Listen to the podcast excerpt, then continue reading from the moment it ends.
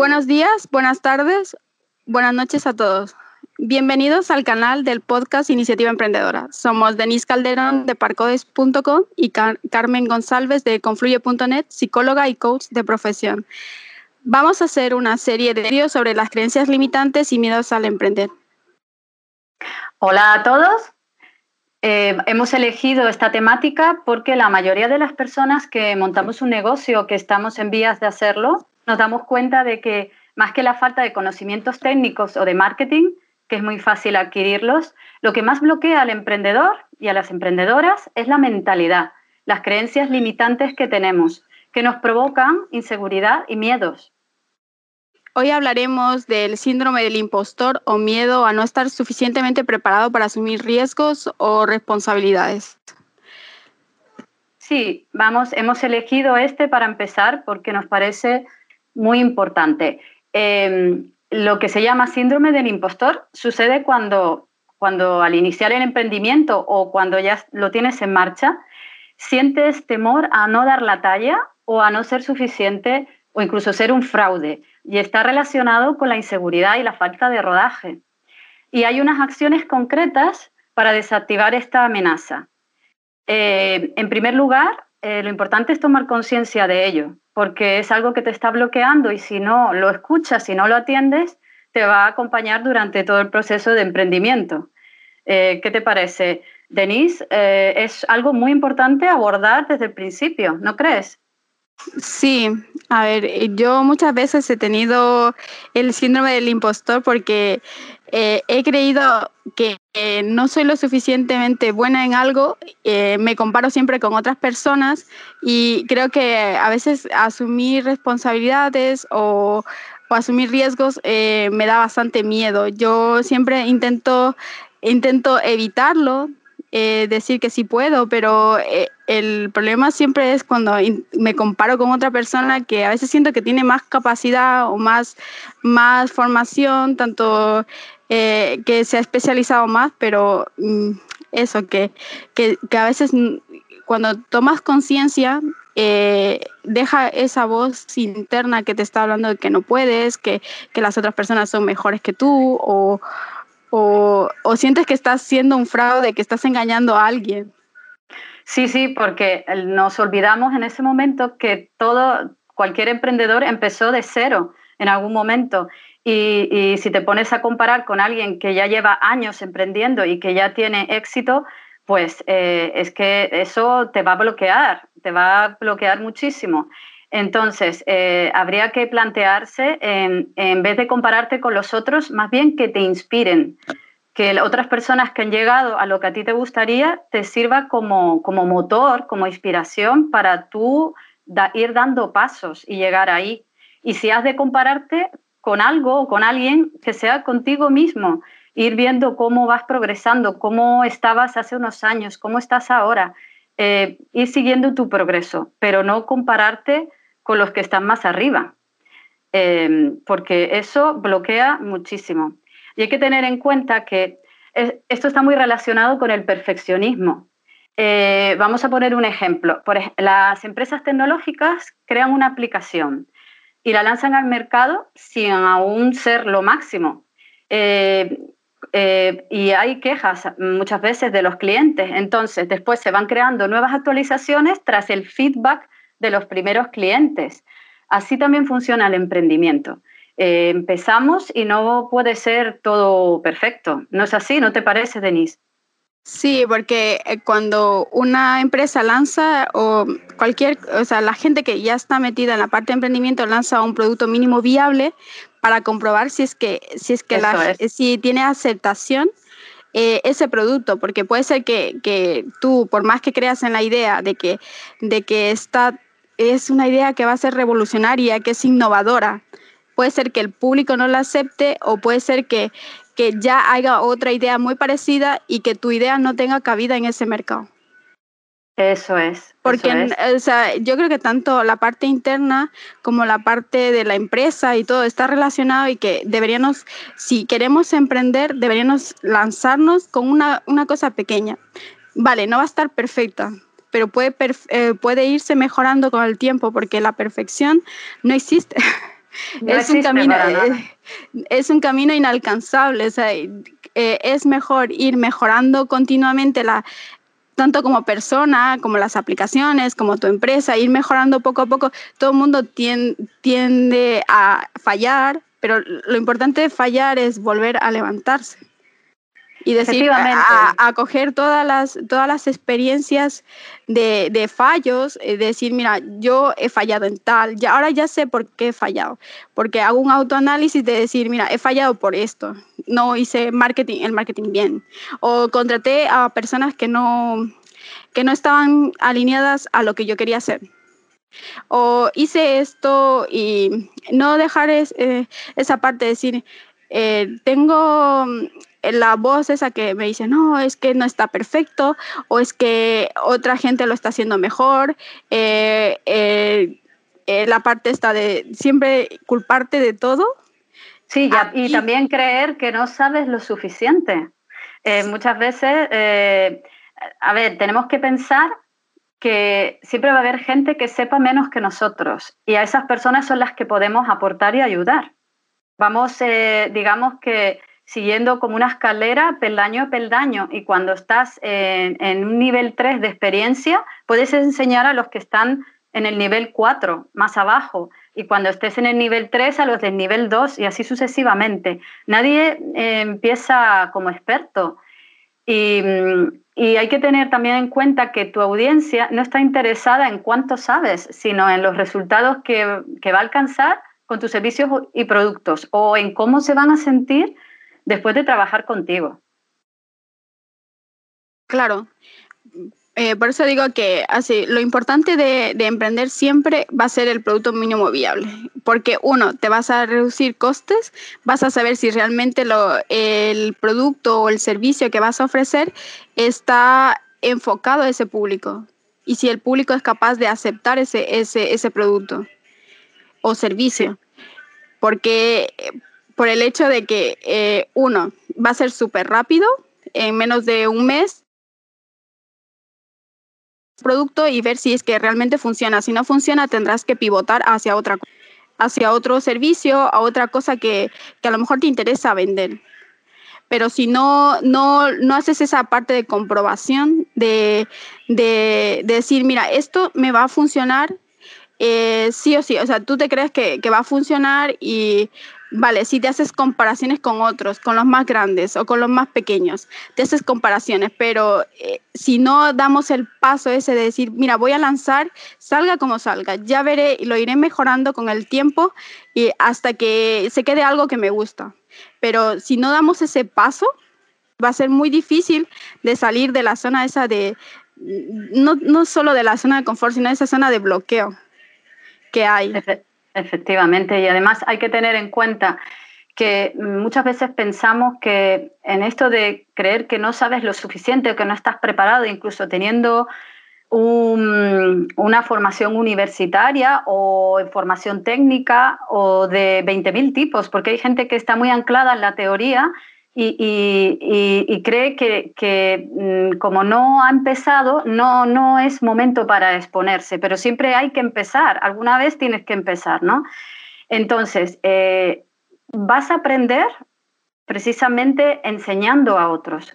Eh, en la pirámide del aprendizaje de Edgar Dale, en la base se encuentra enseñar a otros y con ello se retiene el 90% del aprendizaje. O sea, por tanto, la mejor, forma de emprender y estar mejor preparado para, ello es enseñando y en algún momento hay que lanzarse. Em, ¿qué, opinas de esto? Sí, ¿no? Porque si no damos el paso, Denise, eh, algún día hay que hacerlo. Sí, y sobre todo porque cuando, por ejemplo, en la parte esta de programación o cuando vas a aprender un nuevo idioma, ¿qué te dicen? Lo primero que te dicen es que tienes que sumergirte. Si no te puedes sumergir, no puedes aprender y no puedes saber realmente lo que está pasando. Por ejemplo, si tú quieres emprender en, por ejemplo, en marketing, ¿no? O quieres dar un servicio de marketing o quieres dar un servicio de coach. Si no, no intentas meterte en ese, en, en, ese sitio, en ese mercado, ¿cómo vas a saber que te puede funcionar el producto o servicio si no lo has intentado? eh, no comienzas a trabajar con la gente, no comienzas a ver cuáles son sus problemas para poder solucionarlo y para ver en qué, en qué, cómo puedes solucionar esos problemas. Claro, claro. Pues eh, de hecho también hay una anécdota que me gustaría contarla. Eh, uno de mis mentores, Alejandro Novas, cuenta que cuando hayas emprendido y, si miras tus primeras intervenciones cuando te lanzaste o hiciste tus primeros productos, servicios, vídeos, si no sientes vergüenza, es que tenías que haber empezado mucho antes. Así que espero que esta anécdota y todo lo que estamos diciendo pues te sirva para que para lanzarte y, e ir poco a poco eh, pues encarando ese miedo, ese síndrome del impostor. Sí, porque a veces ese síndrome o ese miedo o la vocecita que tienes ahí te dice tantas cosas, pero no cosas buenas, no cosas de decir, mira, puedes hacerlo, inténtalo, fallarás, pero puedes salir de eso y mejorarás. O sea, de eso se trata, de ir mejorando continuamente, decir, mira, eh, fallé aquí, eh, lo hice mal, vale, pero ¿qué, ¿qué aprendizaje he obtenido de ese fallo? ¿Qué puedo sacar de bueno de aquí? No todas las cosas pueden ser malas. Siempre habrá alguna cosa positiva de, de los fallos. Y cómo mejorar para a la próxima no volver a fallar, no cometer ese mismo error. Verlo todo como un aprendizaje y no tener miedo a aprender eh, haciendo. Sí, porque cuando, igual cuando vas a conseguir un trabajo, lo mismo.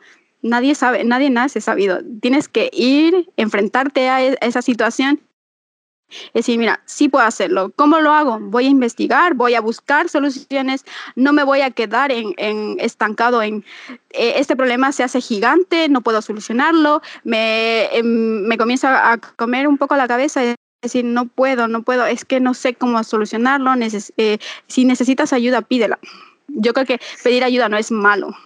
Sí, y además eh, también eh, mm, preguntar a las personas eh, cómo te ven también, o las personas con las que has trabajado, pedir testimonios, eso te da más autoconfianza para, para, bueno, para seguir adelante o empezar, o empezar a exponerte en vídeos o lo que sea. Si ya mm, has empezado a dar resultados, y aunque no hayas empezado a dar resultados, si estás formada en algo, siempre vas a saber mucho más que los que van a asistir a tu webinar, a tu, a tu vídeo, y siempre vas a aportar algo. A lo mejor estás en el peldaño más abajo, pero si no te expones, si no empiezas, no vas a subir esos peldaños. Sí, en eso sí que tiene razón, porque cuando uno, uno tiene tanta miedo a, la exposición, a la parte de, de, a ver si voy a caer mal a alguien, a ver si me, me van a criticar, a ver si van a saber más cosas sobre mí, eh, es cuando te bloqueas. Y una, una de las mejores cosas para enfrentar ese bloqueo yo creo que es básicamente empezar por una cosa eh, a, a exponerte, a decir, vale, sí, me van a, me van a criticar, pero también habrá gente que me va, que yo puedo gustar, ¿sabes? Sí.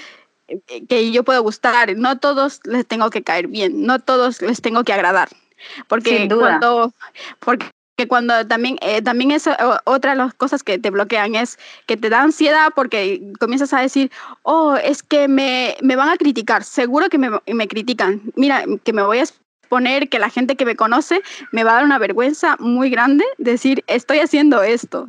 Y a veces mm, tu proyecto puede ser muy, que, puede estar muy bien, pero el, enfrentarte a esa parte de decir, mira, que esta gente me conoce, que me van a criticar, van a decir, oh, esta persona está exponiéndose, mira, y, no sé, un montón de críticas de todo tipo. Entonces, ¿qué, ¿qué, hacer con esa, qué hacer con eso de la parte de la vergüenza, decir voy a enfrentarme porque este proyecto es el que yo creo, es el proyecto que yo, yo sé hacerlo, pero también hay una vergüenza ahí eh, que ¿cómo, cómo hago para enfrentarme a la primera barrera, que es, es, ponerme delante de la gente a defender mi proyecto. Sí, Pues esa, vergüenza que dices y mm, respecto a la gente que conoces, también hay que pensar que eh, tu tío, tu amigo, tu vecino o la gente de un grupo de otra temática que no tiene que ver con lo que tú estás haciendo, no son tu público objetivo. Entonces, eh, te tiene que importar un bledo lo que opine la gente que no es tu audiencia tú eh, estás hablando, te estás dirigiendo a unas personas ofreciendo un contenido útil eh, que va a aportar alguna transformación o solución de problema a una serie de personas, a esas personas a las que te diriges. Y el resto, eh, que pase por ahí y que vea lo que tú haces, pero no te tiene que importar en absoluto lo que opinen de ti, sino las personas a las que le va a llegar ese contenido útil. ¿Vale? Entonces, em, si ves que le llegas a algunas personas, ya está funcionando. Y luego mm, hay que seguir y por medio del feedback de estas personas ir mejorando tu producto, tu servicio. Pero hay que enfocarnos en nuestra audiencia. ¿Para quién estamos haciendo esto? Para esas personas nos tenemos que enfocar y para nadie más. Eso, eso es verdad, porque uno tiene que empezar a decir, mira, ¿cuál es, eh, ¿dónde estoy? ¿Cuáles son mis miedos? ¿Y cómo puedo ir corrigiendo? O sea, no, vale, no puedes evitar que, que, que, sientas esa, esa parte crítica de, o sea, pensar que lo que está pensando la gente, o sea, darle un poco de importancia a lo que dice la gente.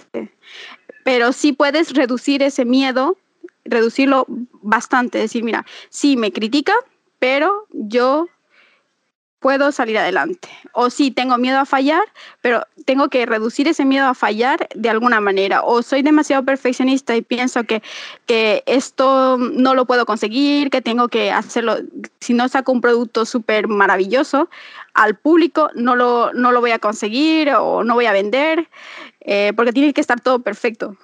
Pero yo creo que si reducimos ese miedo un poco, o sea, sí, va a ser, va, va a tener parte nuestra, pero lo podemos ir mejorando hasta que nos quede algo suficientemente bueno, según nuestro, nuestra opinión. Podemos reducirlo de alguna manera.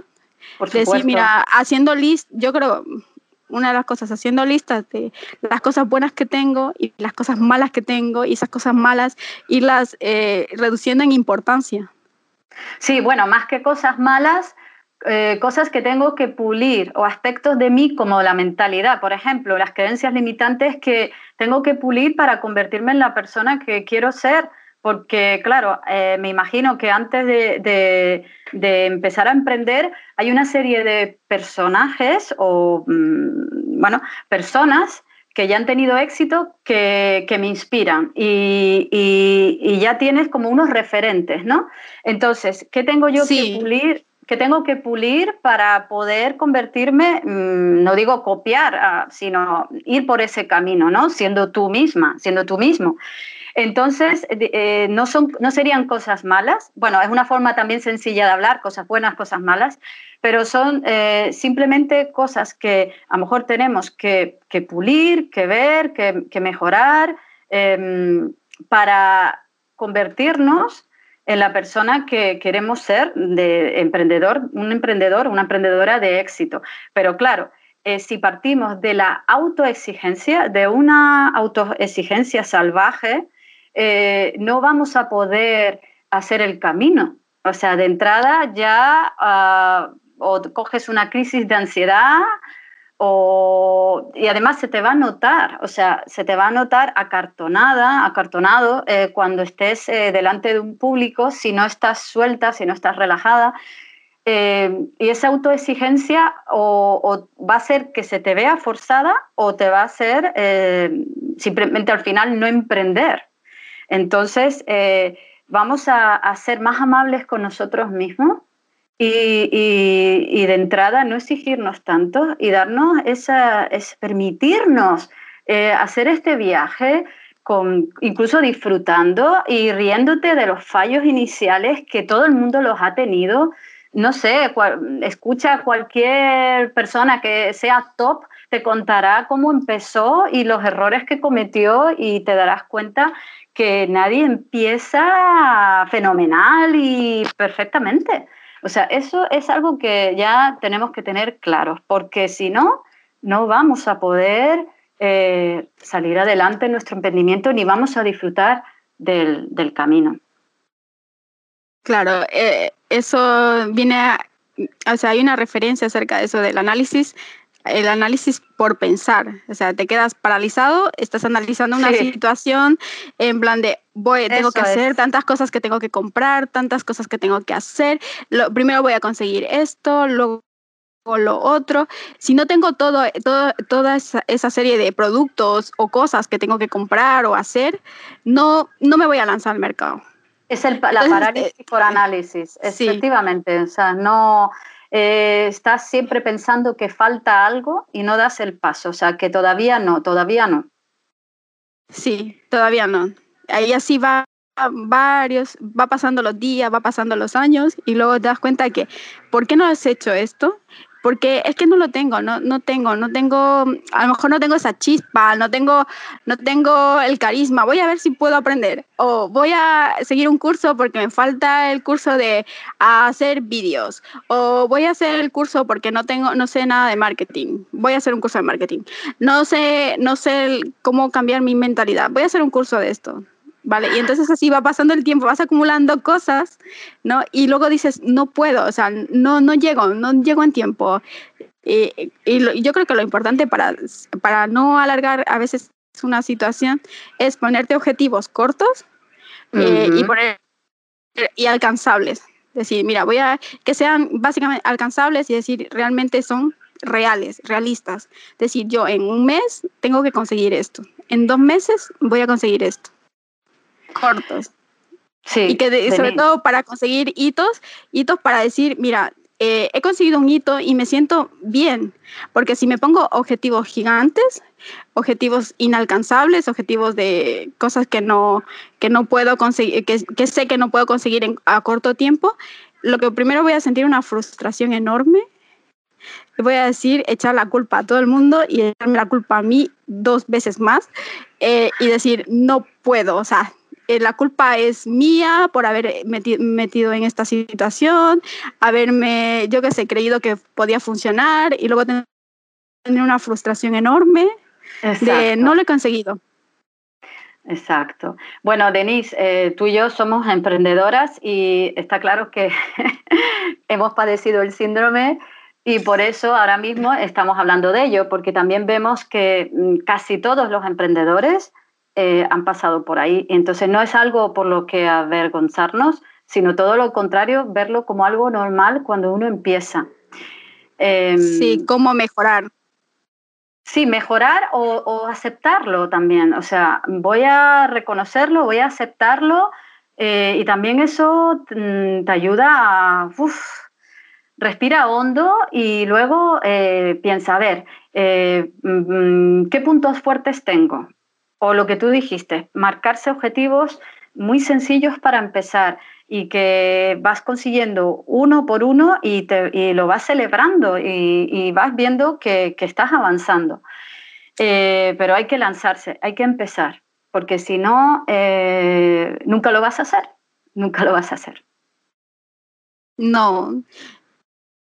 Y a veces hay mucha gente que se ha paralizado diciendo, mira, es que yo había pensado hacer esto. Esa idea se me ocurrió a mí, pero como no la, no la llevé a cabo, no la implementé nunca, ahora me siento frustrado. Porque, ¿y si esa idea hubiera funcionado? ¿Y si eso hubiera em, eh, supuesto un cambio en mi vida?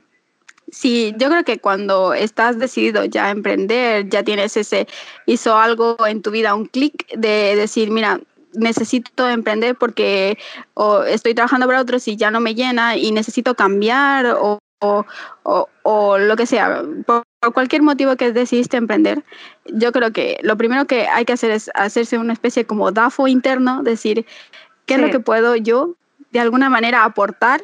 ¿Cómo puedo solucionar problemas? ¿Cómo puedo resolver esas, esos problemas que tiene la gente? Y, y hacer una lista de cosas beneficiosas tuyas y cosas que puedes corregir. Y darte cuenta que tienes más recursos de lo que esperabas que cuentas con recursos muchos más de lo que esperabas, que a veces pensamos que, ah, esto lo sé hacer yo fácil y que mm, mm, seguramente eh, no, no hace falta aportarlo. Pues si se te da fácilmente, es algo que puedes aportar, porque habrá personas que no, que no lo sepan hacer. Se puede empezar por, por eso, ¿no? Sí, sí, yo empezaría, o sea, cuando vas a empezar, yo empezaría primero ya sé que es redundante. Eh, empezar es por la parte esa fácil, lo que sabes hacer. ¿Qué es lo que, lo que sabes hacer? Eh, ¿Cómo puedes, qué tipo de, de problema resuelves? Eh, y ahí ir entrelazando entre lo que sabes hacer y los problemas que resuelves y a qué público vas a enfocarte. No todo el público puede ser para ti pero yo creo que empiezas haciendo esta parte, un análisis interno, como he dicho antes, un DAFO, de decir, ¿qué es lo que puedo aportar yo? ¿Qué es lo que sé hacer? ¿Y cómo voy a resolver? Tanto lo, lo bueno y lo malo que tengo, ¿cómo lo puedo mejorar? Sí, y partir de ese autoconocimiento y luego mm, es muy importante convertirnos en hacedores, porque si no nos vamos a quedar siempre en, la teoría, ¿no? Eh, empezar, sin tenerlo todo ya preparado o, o, todo ya claro, empezar, empieza. Sí. Empieza, porque, hay, porque vamos a aprender a base de exponernos y a base de eh, bueno, el feedback que vamos a obtener con, lo que hacemos. Sí. Bueno, la parte de asumir responsabilidades, es decir, mira, voy a, eh, voy a aceptar este trabajo, vale, no es, eh, puede ser que a lo mejor el precio, el precio no es el más adecuado, pero si yo no tengo experiencia en ese sector o en, en, en ese, tipo de clientes, lo primero que voy a hacer es asumir eso. Decir, mira, voy a asumir ese reto, voy a sacarlo adelante y resolver problemas. Y de ahí seguro que voy a aprender algo. Eso es, eso es. Con lo que acabas de decir, Denise, nos despedimos y nos vemos el próximo lunes que vamos a hablar del miedo al fracaso. Si te ha gustado, te invito a que te suscribas y nos sigas en nuestras redes sociales que las dejaremos en la cajita de descripción. Nos vemos el próximo lunes. Hasta el próximo lunes.